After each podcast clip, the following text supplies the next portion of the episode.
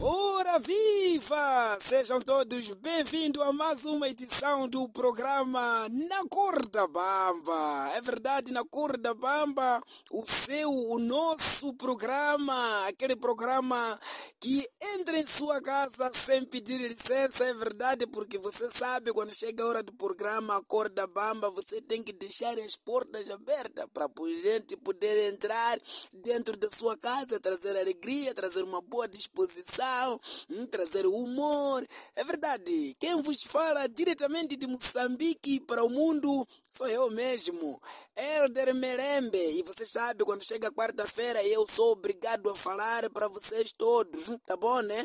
Portanto, no meu país as coisas já estão tudo calmo, já esqueceram Rick Rock, já esqueceram várias outras coisas, agora estão tão felizes, principalmente os funcionários públicos, porque o TU foi aprovado. Então, juízo aí, funcionários públicos, tenham muito juízo com tu, nada de emoção, senão, pá,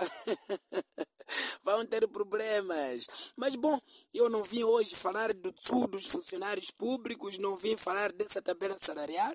Hoje eu vim falar das diferenças que existem entre Europa e África, né? Mas também não vou falar todas, vou falar algumas diferenças que existem entre Europa e África. Vocês sabem que a Europa é tão desenvolvida, é verdade. Então tem que haver diferenças com a África. Hum?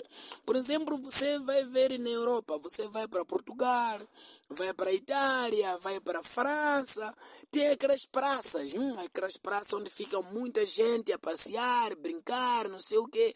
Nessas mesmas praças, você apanha pombos. Tem pombos, sim senhor, aqueles pombos às vezes voam, vêm ficar no peito do cidadão, o cidadão fica à vontade a conversar com o pombo e tal. Mas aqui em África esse pombo nunca pode pensar em vir ficar no ombro de um cidadão africano cá em África. Porque no momento que o pombo vem ficar no ombro do cidadão aqui em África, o cidadão pega o telefone, liga para a esposa e avisa: olha, a mulher pode começar já a cortar limão, exprimir bem, pirar alho, porque temos jantar. Pombo fica a jantar na hora. Aqui em África não há essa intimidade entre o pombo e o ser humano. Não, não, não. Distancia-se muito mesmo. Não vale a pena. Estás a ver? Essa é uma das diferenças. A outra diferença, por exemplo, é casamentos. Casamento, por exemplo, em Portugal, na Inglaterra, na França, Itália. Você é de ver, casamento, por exemplo, em Portugal, vai convidar 50 pessoas. Hum, quem vai no salão, também no registro, no registro primeiro, vão ir ali mais ou menos 50 pessoas pessoas. No salão, 35 pessoas. Presentes oferecidos, 68 presentes. Está a ver essa diferença? Quer dizer, há mais presente do que número de convidados. Agora, aqui em África já é complicado. Hum? Você faz casamento, manda convite para 250 pessoas. Está a perceber? 250 pessoas para casamento. Quantas pessoas vão, no, por exemplo, no registro? 20 pessoas só que vão até o registro. 20 pessoas.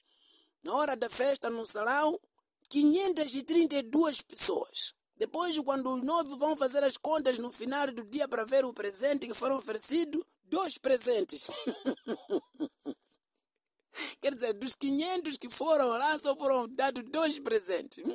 Fazem as contas bem para ver o, os gastos dar a vir só 100 facas desaparecidas, hum, 200 tigelinhas de sopas foram embora, hum, copos ainda estamos a contar e até hoje, porque não se sabe quantos é que desapareceram. Hum, e o irmão do noivo lutou com um dos convidados por causa de um pedaço de frango.